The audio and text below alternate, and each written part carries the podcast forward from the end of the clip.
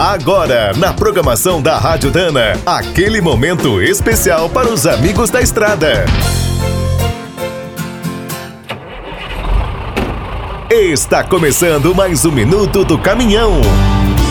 Fique por dentro das últimas notícias, histórias, dicas de manutenção e novas tecnologias.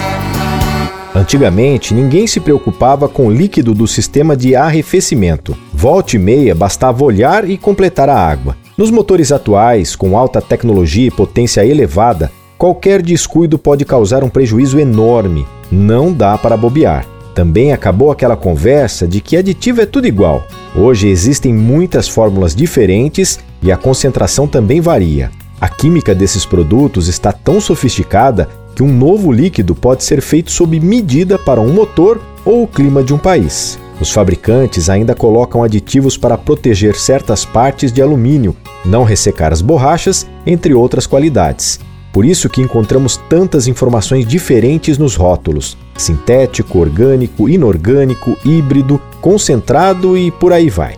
Como ninguém precisa ser um especialista no assunto, o melhor é usar as marcas indicadas no manual e substituir o líquido no prazo certo. Quem usa qualquer aditivo ou água pura depois gasta muito mais na oficina, trocando as peças destruídas pela corrosão ou ataque químico. Além da aditivação correta, também é muito importante consertar os vazamentos, manter a colmeia do radiador limpa e sem amassados. Quer saber mais sobre o mundo dos pesados? Visite minutodocaminhão.com.br. Aqui todo dia tem novidade para você.